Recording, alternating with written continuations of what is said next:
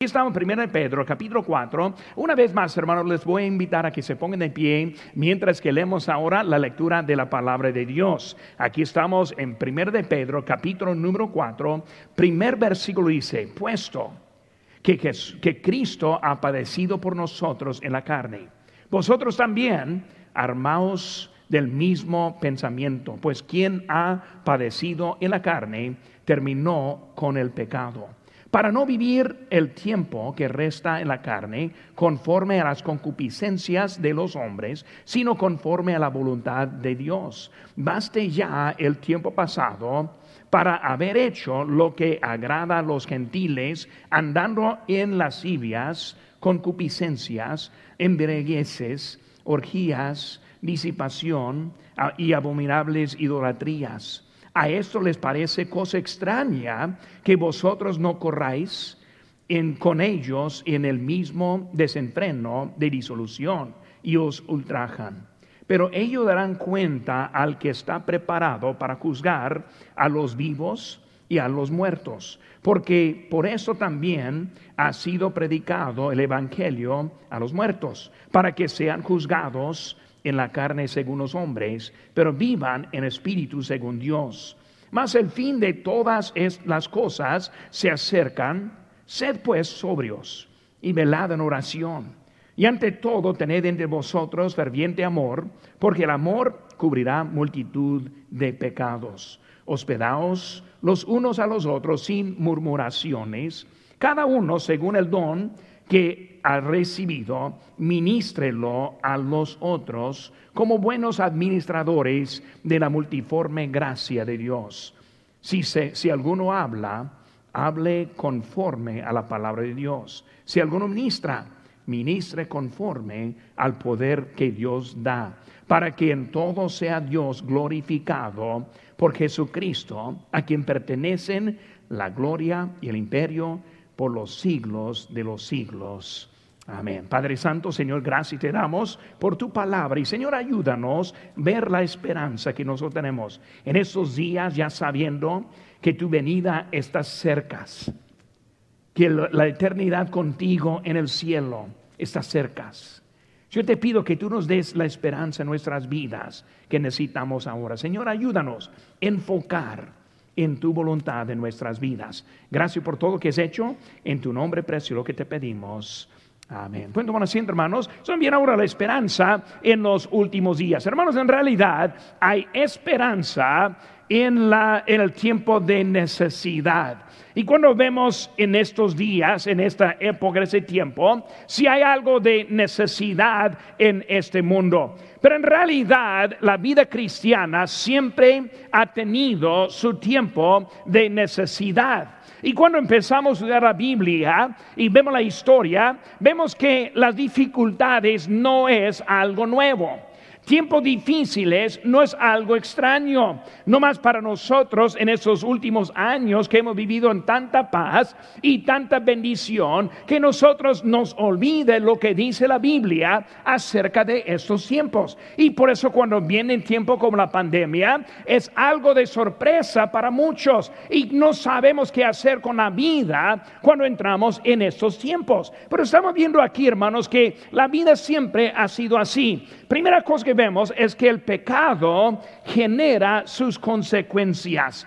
Cuando vemos el pecado y alguien dice, pero pastor, ¿por qué está sucediendo estas cosas? ¿Por qué hay tanto sufrimiento? Y hermano, la verdad es que en nuestro país hay mucho menos sufrimiento que hay en este mundo en general. Cuando hablamos del mundo, todavía nosotros somos bien bendecidos. Pero cuando pensamos en eso, ¿por qué hay tantos problemas en nuestra vida? Pues primeramente, hermanos, vemos que este, las consecuencias que el pecado genera, número uno es la muerte espiritual. Dijo Dios a Adán y Eva, porque el día que de él comieres, ciertamente moriréis. Dios le dijo, si ustedes desobedecen, si no me hacen caso, la consecuencia es la muerte espiritual. La Biblia nos enseña que nosotros nos nacimos en la, siendo muertes espiritualmente. Por eso cuando recibimos a Cristo al corazón es cuando encontramos la vida espiritual. Pero el pecado trajo esa muerte espiritual. También el pecado trajo las enfermedades. En Salmo 38, 3 dice, nada hay sano en mi carne a causa de tu ira, ni hay paz en mis huesos. Dice, a causa de mi pecado. Pero vemos, hermanos, que el pecado es la fuente por la muerte espiritual, es la fuente por las enfermedades, es la fuente de la muerte física. Por eso muchas veces queremos culpar a Dios por lo que está pasando cuando no entendemos que Dios creó todo, dice la Biblia, en buena manera. Él creó todo en bendiciones. Él no trajo la muerte, nosotros trajimos la muerte. Por eso hay muerte espiritual, enfermedades y aparte de eso, hermanos, encontramos las necesidades. Por eso el pecado genera las necesidades. En Juan 9, versículo 2, Cristo está hablando y dice que, y le preguntaron sus discípulos diciendo, Rabí, ¿quién pecó este? O sus padres para que haya nacido ciego. Ahora respondió Jesús, no es que pecó este ni sus padres, sino para que las obras de Dios se manifiesten en él. Pero vemos que hubo necesidades en este joven y lo vemos hermanos que muchas veces hay necesidades.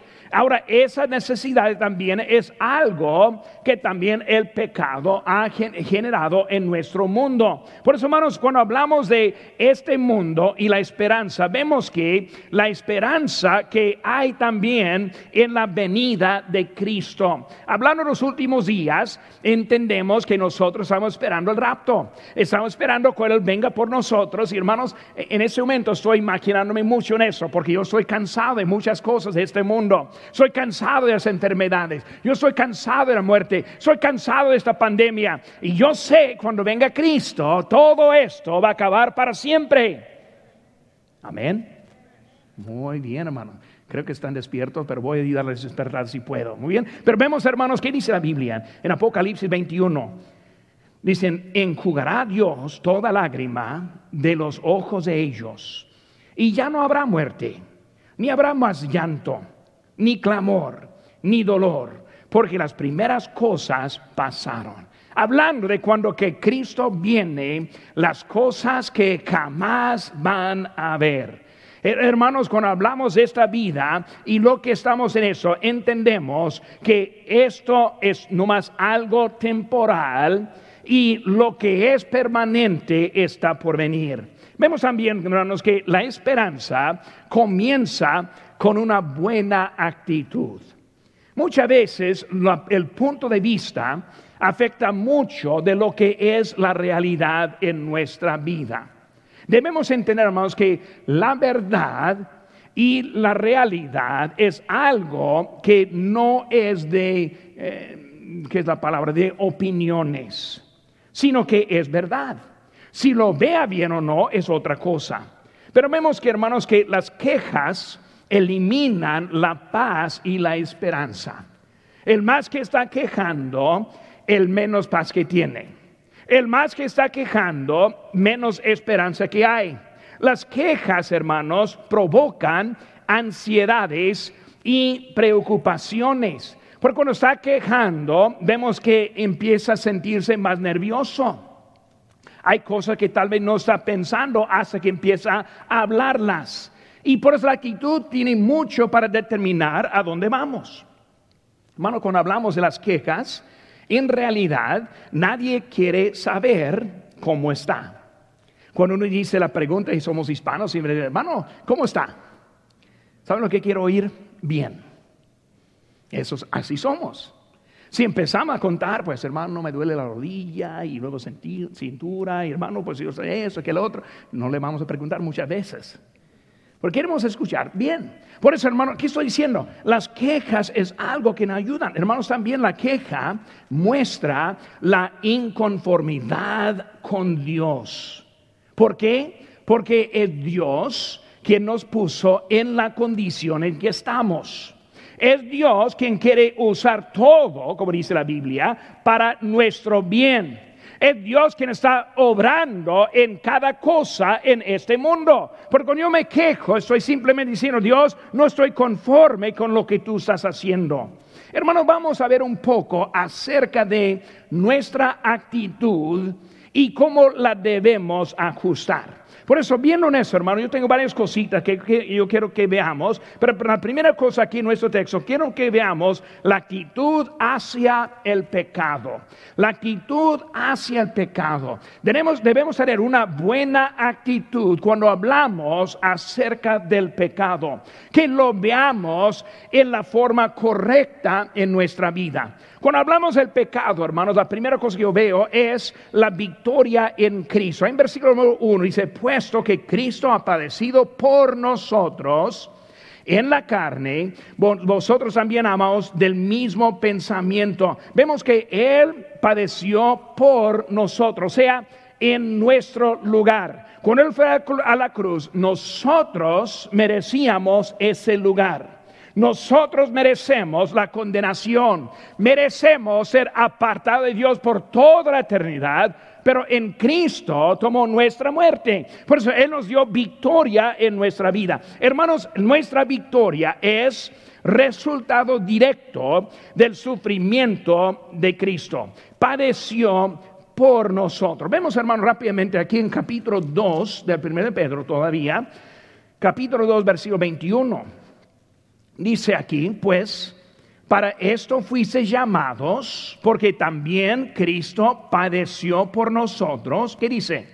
Dejándonos ejemplo para que sigáis sus pisadas. Pero vemos que su sufrimiento era algo para mostrarnos a nosotros lo que debemos tener en esta vida. Bueno, hermano, sufrimiento, y vamos a hablar un poco más de eso, es parte de nuestra vida para identificarnos como Cristo como Él sufrió, dejándonos ejemplo en nuestra vida. Capítulo 3, hermanos, versículo número 18. Dice, porque también Cristo padeció una sola vez por los pecados, el justo por los injustos para llevarnos a Dios siendo a la verdad muerto en la carne, pero vivificado en espíritu. Pero vemos, hermanos, que Él padeció por nosotros, eh, este, vemos que Él tomó nuestro lugar, pero también vemos que hubo algo en que hizo por nosotros. Sufrió una sola vez, recordando en el Antiguo Testamento que cada vez que fueron al templo llevaron animales, algo para dar en holocausto a Dios, algo para pagar sus pecados, un animal inocente derramando su sangre y este, mostrando lo que vendría. Y cuando vino Cristo, vimos que Él murió una vez para siempre. Por eso no tenemos un altar aquí para ofrecer holocaustos. No tenemos un lugar para hacer sacrificios de esa forma, porque Cristo sufrió y murió por nosotros, una vez para siempre. Por eso, hermano, tenemos la seguridad en nuestra salvación. Los que dudan en la seguridad del creyente no entienden muy bien el sacrificio de Jesucristo. Porque lo que no duró fue el sacrificio de animales. Pero lo que sí duró es el sacrificio de Jesucristo. Es suficiente para pagar por todos los pecados. Pero vemos, hermanos, que es el producto. Ahora también, este no fue, cuando él fue a la cruz, no fue por su propia culpa. En 2 Corintios 5, 21 dice, al que no conoció el pecado, por nosotros lo hizo pecado, para que nosotros fuésemos hecho justicia de Dios en él. En pocas palabras, nosotros, los culpables, los pecadores, pusimos el pecado en Cristo, quien no conoció el pecado. Y Cristo, tomando nuestro pecado, nos dio a nosotros su justicia. Él murió para que nosotros podamos vivir. Por eso vemos que es un intercambio de Cristo en nuestra vida. Cristo murió por nosotros. Por eso, bueno, fue por qué? Fue por el amor de Él. Hermanos, nuestro pecado es lo que puso el Señor Jesucristo en la cruz del Calvario. No fueron los hombres, no fue Pilato, no fue que Barrabás fue soltado, sino, sino, que, que, Cristo, este, de su voluntad, tomó nuestro lugar por su amor. nuestro pecado es lo que dice la Biblia, este, hermanos, de nuestra vida. ¿Cómo es? ¿Cómo podemos encontrar el gozo en lo que puso a nuestro Salvador en la cruz? Nosotros vivimos la vida y muchas veces buscando y queriendo pecar. Mi pregunta es, ¿cómo es que podemos encontrar gozo en lo que clavó a Cristo en la cruz del Calvario? Necesitamos ver poco diferente nuestro pecado y estamos viendo nuestra actitud hacia el pecado. Cuando pensamos en los vicios, adulterio, robo, fornicación, pornografía, y pueden seguir con la lista de los pecados que son hechos diariamente. ¿Cómo es que puede vivir en ese pecado y no sentirse con culpa, no sentirse mal, no, buscando no buscar la confesión? ¿Cómo es que puede seguir en eso sabiendo que es ese pecado que puso Cristo en la cruz del Calvario? Hermanos, si, si su hijo fuera apuñalado hasta la muerte, ¿cuál sería su actitud hacia ese cuchillo? ¿Sería algo bonito? No, para nada. ¿Por qué? Porque puso a su hijo a la muerte. ¿Cómo es que nosotros, sabiendo que el pecado hizo tal cosa y seguimos en el pecado, necesitamos una actitud cambiada? Debemos ver que cada vez que estamos cometiendo un pecado, estamos haciendo algo que ofende a Dios, que mató a Jesucristo. Debemos entender que es algo que Dios odia. Y por eso necesitamos ver diferente a nuestro propio pecado. Hermanos, si nosotros viéramos a nuestro pecado tal como es, cambiaría nuestra actitud hacia el pecado. Cada vez un ratero que quiere agarrar algo va a pensar, cada vez que hacemos cualquier pecado, vamos a pensar. Cada vez que prendemos la, computadora para ver lo que no debemos ver, debemos pensar. Esto es lo que clavó a Cristo en la cruz del, Calvario. Por eso nosotros necesitamos otra vista en eso. Como creyente, nuestra meta en la vida debe ser para vivir en Cristo. Juan 3.3 dice, todo aquel que tiene esta esperanza, primera Juan 3.3, todo aquel que tiene esta esperanza en Él, se purifica a sí mismo, así como Él es, es, es puro. Por hermano, nosotros, eh, eh, cuando nosotros pecamos, debemos tener una convicción en ese momento para buscar el perdón. ¿Cuántos hay que pasan días y semanas y meses y años y ni una vez está confesando por sus pecados? Si nunca está confesando, ¿es Dios que es mentiroso o es usted? Y Dios no miente. Dios dijo que todos somos pecadores. Cada vez que pecamos debemos sentir esa convicción. Si no lo siente, debe pasar en esa tarde pidiendo, Señor, quiero ahora la conciencia. Señor, quiero la convicción. Es lo único que me va a ayudar en mi meta. Si nunca está confesando, nunca va a cambiar su actitud hacia el pecado. Por eso viene cuando nosotros ponemos y entendemos lo que hay. Si vamos a fallar, si vamos a pecar, es por eso que nosotros también eh, confesamos los pecados. El sufrimiento con Cristo en nuestras vidas produce la victoria. También vemos, hermanos, la voluntad de Dios. Cuando pensamos en la voluntad de Dios, vemos el contraste. Ahora, el mundo solo entiende la vida del mundo, la vida llena de fiestas, películas, la vida de música mundana. En el mundo eso es algo normal, ni piensa nada en eso. La vida llena de borracheras y vicios, no piensa nada. Cuando están endrogándose es algo normal en lo que hay en este mundo. La vida de egoísmo, la vida con el pensamiento, yo lo quiero. todo para mí. Eso es natural en lo que hay en este mundo. Pero hermanos, el contraste es que el mundo no entiende la vida en Cristo. Ellos no entienden esta paz verdadera que nosotros tenemos. Ellos no, entienden la esperanza y la, esperanza y la esperanza verdadera que hay.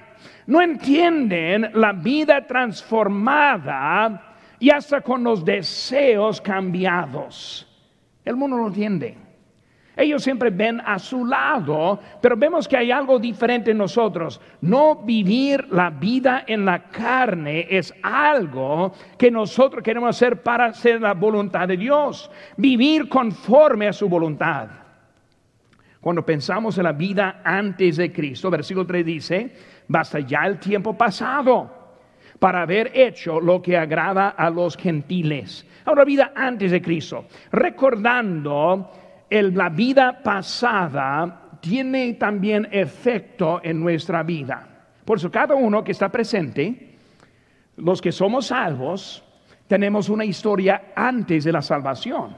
Ahora, uno como yo, que yo fui salvo a los seis años de, edad y como yo siempre, ese, yo no fui salvado de una vida llena de pecado porque mis padres no me lo permitieron. Y por ello vivía según mis padres ese tiempo. Y por eso, pero cuando yo pienso en mi vida, hermanos, yo veo en mi propia vida lo que hubiera pasado si no hubiera aceptado a Cristo.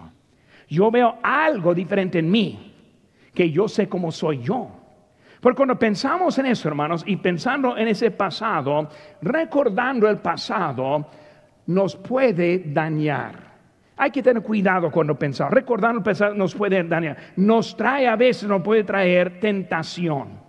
El ejemplo que yo di hace unas, no sé, unas semanas de quemar los barcos, hablando de los que pasaron a las Américas, quisieron los, los que llegaron aquí, quisieron volver a Europa y por eso el capitán mandó quemar los barcos. ¿Para qué? No tener manera para regresar. Por eso era adelante o a la muerte, pero no iban a regresar. Bueno, muchas veces nosotros tenemos tentación cuando nosotros dejamos los barcos. Cuando Dios, hermanos, en mi vida personal, cuando Dios me movió, yo siempre he tratado quemar los barcos no dar lugar para regresar a donde, a, donde estuve. Hermanos, cuando nosotros seguimos, pues tuvimos que cargar a Dios nuestra vida. Muchas veces queremos cuidar la vida.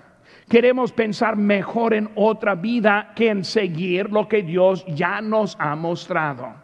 Yo recuerdo en Guerrero, Chihuahua, cuando nosotros dejamos la iglesia allí, yo tuve todo preparado, yo pensé que tuve todo preparado para entregar al pastor que estuvo en ese momento. Y nosotros, él fue, e, es entrenado, capacitado, fue votado por la iglesia, él aceptó la posición. Y hermanos, este, un mes antes que nosotros salimos, él renunció y se me fue. Y los hermanos dijeron, ¿el pastor va a quedarse? No, no me quedo. El mismo Dios que me dio la dirección hace meses es el mismo Dios que aún está mostrando la vida. Tuve que encargar a Dios lo que era de Dios, su iglesia. Y hermanos, en ese mes siguiente, Dios puso otro varón y ese varón trajo el pastor que aún está después de, yo no sé, unos 18, 20 años, ya tiene ahí en la iglesia. Dios sabe mejor que nosotros. Por muchas veces estamos mirando a otra vida, considerando otro campo mejor, otro, otro campo más verde, más fácil. Y muchas veces andamos en algo que nos daña en nuestra vida. Por eso, hermanos, debemos entender que para andar adelante, por eso nos trae a veces tentación, pero también nos trae a veces desilusión. Muchas veces recordamos diferentes. Nosotros recordamos de la vida antes. Uh, pero, pastor, fue tan fácil, muy, mucho más fácil allá que acá. Y no recordamos cómo llegamos a estar acá. Lo vemos, hermanos, en la vida de los israelitas. Ahí en números 11, dice aquí, aconteció que el pueblo se quejó a oídos de Jehová nos acordamos el pescado que comíamos en Egipto de balde, de los pepinos, los melones, los puerros, las cebollas, los ajos. Y ahora nuestra alma se seca, pues nada sino este maná ven nuestros ojos. ¿Cómo cambia la realidad? No recuerdo cómo salió de Egipto. Salen de Egipto como esclavos. Salieron como esclavos cuando quitaron hasta el material por su trabajo.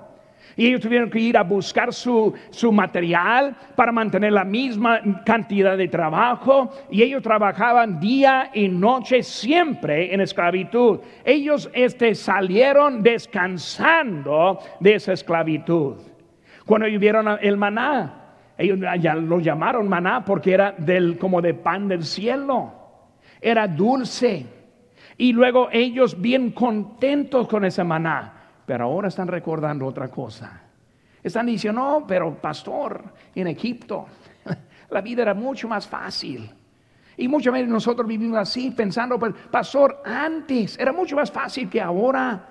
Queremos volver a lo que tuvimos porque no estamos pensando bien lo que hay. Nos trae la desilusión. También, hermanos, trae desánimo. Muchas veces viendo en nuestro pasado nos trae desánimo. ¿Cómo es desánimo? En los fracasos. Todos hemos fracasado. Todos hemos pecado. Y hermanos, necesitamos, necesitamos enfocarnos en lo que Dios va a hacer y no vivir la, vida desanimada por lo que había pasado en nuestro futuro. Bueno, yo siempre quiero animar los hermanos. Adelante, adelante. Ni modo lo que está pasando en su vida en ese momento, adelante. Ni modo lo que ha pasado en su pasado, adelante. Ni modo que piensa que hermano no puedo, adelante. ¿Por qué? No, nosotros entendemos que Dios tiene algo para nosotros. Por hermano, recordando muchas veces, recordando lo que éramos, recordando que Dios quiere que nosotros veamos lo que está dentro. Hermanos, eh, nosotros somos libres de las garras del pecado, libres para obedecer a Dios. Dios te ha mandado que guardes, hermanos, todo para Dios en nuestra vida. Por eso ahora recordando es algo, y también hermanos, recordando el pasado nos puede animar nos puede animar. Dice en Deuteronomio 5:15, acuérdate que fuiste siervos en tierra de Egipto y que Jehová tu Dios te sacó de allá con mano fuerte, brazo extendido, por lo cual Jehová tu Dios te ha mandado que guardes el día de reposo. Igual, como el pasado puede desanimarnos, también el pasado nos puede animar. Tenemos una vida diferente que tuvimos antes tenemos una paz y una vida de esperanza que no tuvimos antes. Por hermano, igual como el pasado puede dañarnos, también puede animarnos. Y cuando estamos viendo las cosas verdaderamente, lógicamente, lo que Dios ha hecho en nuestra vida, salimos animados para seguir adelante, viendo lo que era la vida que íbamos a vivir. Yo cuando yo, yo crecí en, en el estado de Indiana antes que fui a Ohio, y no enojado, sino Ohio, este, pero allí en, este, en Indiana yo tuve mi vida. Y cuando veo esa vida ahora es muy diferente. Yo tengo amigos que su vida ha salido adelante allá y la, y la mía ha ido al otro lado. De veras, hermano, cuando yo voy a visitarles, ellos empiezan a contar la vida que tienen. Mi pensamiento es que aburrido. qué, qué triste toda la vida es todo lo que he hecho. No saben lo que ha pasado en mi vida. Yo he vivido en Guerrero, Chihuahua, ganando algunos para Cristo y iniciando una iglesia en Sinaloa, en San Elisario. Ahora estoy en Lancaster, California. Lo que Dios, hermanos, para mí veo la vida de ellos y me da tristeza. E, e, e, hasta que me deprime. Cuando vemos, hermano, lo que Dios está haciendo, es algo que nos puede animar. ¿Qué vida hubiera tenido si no hubiera, encontrado a Jesucristo, hermanos? Una vida, una vida mucho más peor que la que tiene. Gracias a Dios que nos salvó de esa vida, de ese tiempo del pasado. Por eso, hermanos, la actitud, la actitud ahora hacia el perdido. La actitud hacia el perdido. Vemos, hermano, aquí por 4, está hablando ahora de los perdidos. Hermanos, cuando hablamos de la actitud hacia los perdidos, algo muy importante, yo creo más bien para nosotros, los hispanos. Muchas veces yo puedo hablar los hispanos porque yo me considero también como hispano. Tal vez no, me veo así, pero mi corazón es hispano. Yo tengo más años viviendo con hispanos que tengo viviendo con los norteamericanos. Porque yo me, considero más acá este, que allá. Pero cuando vemos, hermanos, la vida que tenemos ahora, debemos tener una vida de paciencia. Nosotros lo que nos falta muchas veces es la paciencia. ¿Cuántas veces alguien me ha dicho, pastor, no le puedo perdonar? ¿Lo han, oído eso? ¿Lo han dicho tal vez? ¿Quién sabe? Pero lo que necesitamos es paciencia. Porque cuando hablamos, hermanos, de, la, de los perdidos, necesitamos paciencia. Cuando hablamos de la paciencia, lo que es normal en esta vida, en, lo que normal es dañar sus cuerpos con vicios, con el sexo. Lo que normal aquí es destruir los hogares. Cuando vemos, hermano, que es lo que normal es la, la, confusión, ir de un pecado o vicio hasta otro y siguiendo para abajo es normal. Hermanos, el mundo no entiende la fuente de paz cristiana. Y nosotros como cristianos muchas veces lo que nos falta es la paz. Digo, es la paciencia. Y cuando digo eso, hermano, yo me pongo en el mismo, yo junto con ustedes, necesitamos paciencia. El mundo no entiende. Cuando tocamos la puerta, ¡boom! Paciencia. Cuando alguien habla mal, paciencia. ¿Por qué, hermano? Porque el mundo no entiende. No ve lo que nosotros vemos. Cuando vemos, hermanos, eso es algo que siempre ha sido. Cuando vemos en Hechos capítulo 26, dice Festo, a gran voz dijo, estás loco, Pablo, las muchas letras te vuelven loco. Por eso él está hablando a Pablo, viéndolo como un loco. Vemos también con Cristo en Marcos 3:21, cuando lo oyeron los suyos, vinieron para prenderle, porque decían, está fuera de sí. Cristo en su propia mente. Vemos, hermano, que el mundo no entiende. Paciencia, hermanos, es necesaria. Aunque no entendemos su estilo de vida, necesitamos aprender y practicar la paciencia. Palabras suaves en vez de pedradas. Dice la Biblia en Proverbios 15 y 1, la palabra, digo, la blanda respuesta quita la ira mas la palabra esperar hace subir el furor. Y muchas veces nosotros no pensamos en lo que decimos. Ahora viene la pedrada. Facebook es un lugar para pedradas. Instagram es un lugar para pedradas. Y en vez de ganar, estamos haciendo más distancia con nuestra falta de esperanza el mundo necesita escuchar un solo mensaje, el Evangelio de Jesucristo. Es el único. Ello no importa cuál es su opinión. No importa lo que está pasando en este mundo, lo que ellos necesitan es llegar al conocimiento de Cristo. Pero muchas veces nos falta la paciencia y el amor en nuestra vida. Los perdidos ya están ciegos y muertos espirituales. Ellos hacen para ellos lo que, que es natural. Pero hay muchos cristianos que usan hasta eventos para ofenderles en vez de ganarles para Cristo. He visto ya en esta temporada Navidad, el pino pagano. Santa Claus. Hermanos, nosotros sabemos eso. No necesita predicar para nuestro ánimo cada vez. Debe dar algo para los que están perdidos, para traerlos más cerca de Cristo. Por eso, hermanos, eh, necesitamos aprender la paciencia en la vida. Día del amor y amistad, ¿no? raíces de San Valentín, puro paganismo.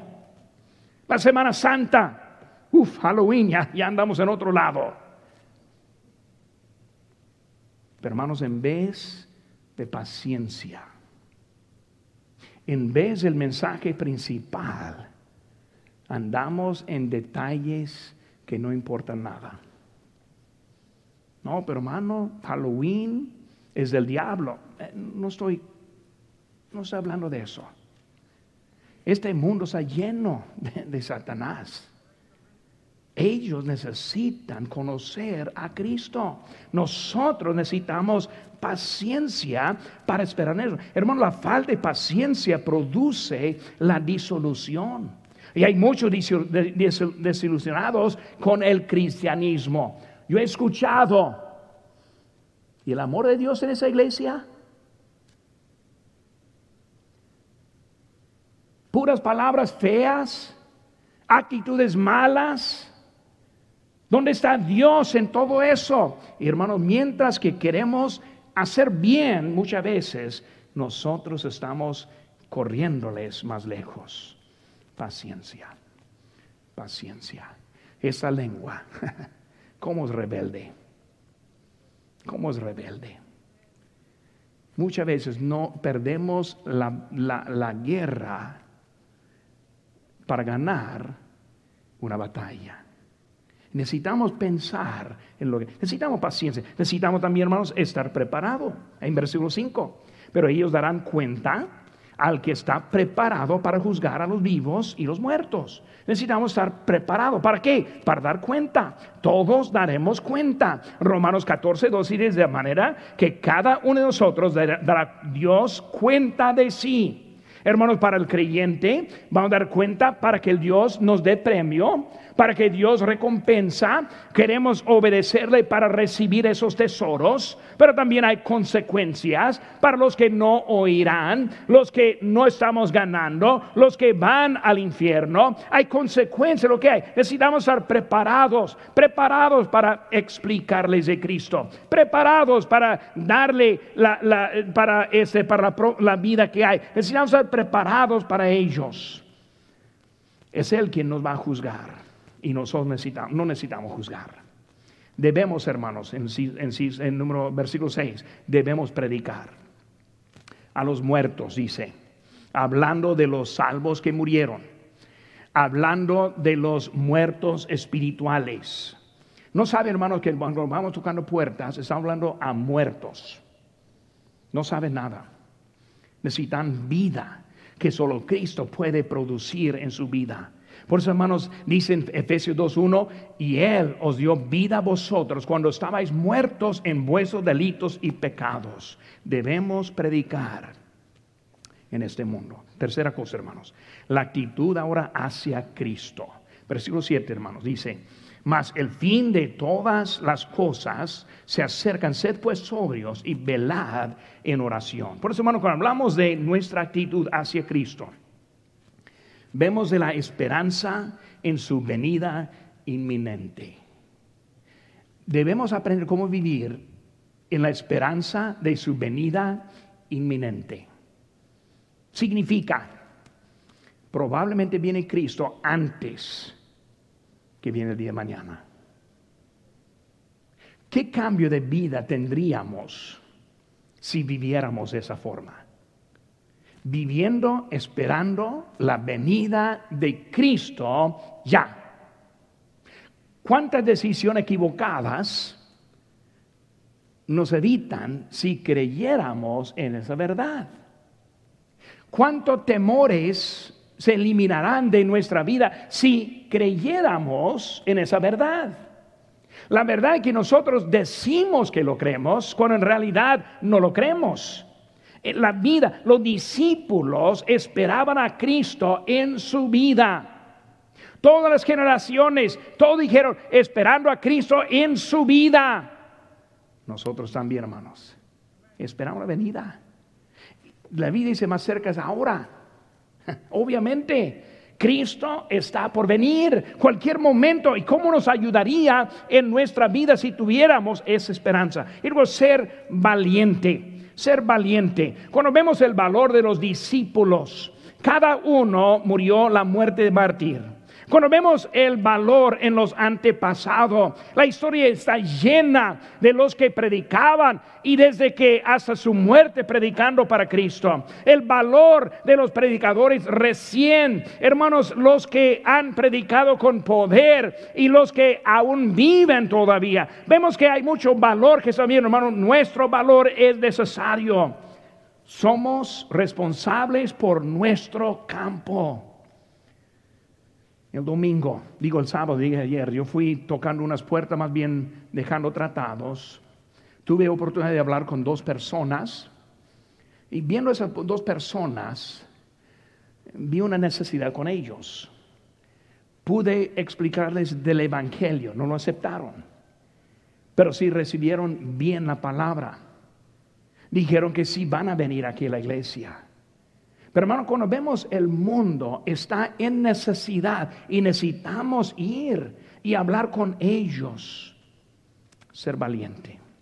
Hermano, vemos también la necesidad de velar, de velar. Cuando hablamos, hermanos, de la oración, es parte de velar. Dice la Biblia en Mateo 26, 41, velad y orad para que no entréis en tentación.